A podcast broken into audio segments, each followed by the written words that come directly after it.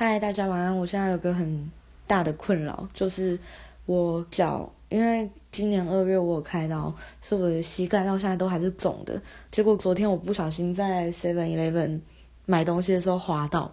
然后当下就是痛到不行，我就坐在那边哭。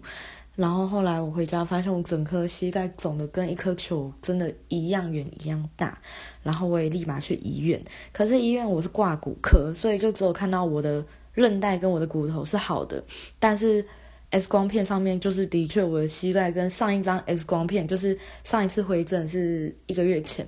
的膝盖差很多，因为真的太肿。然后我今天就发现莫名其妙有三个淤青，可是我就没有。印象我摔倒的时候，我膝盖是撞地的，然后我也没有撞到异物啦。然后我现在就是很痛苦，因为真的很痛。然后我复健也才刚做两个礼拜，就是他会帮我把脚角度折很多，可是就变成说我现在膝盖太肿，我的肌肉是 OK 的，然后我碰到就会痛，然后我现在站起来也会痛，就变成我没有办法复健，没办法。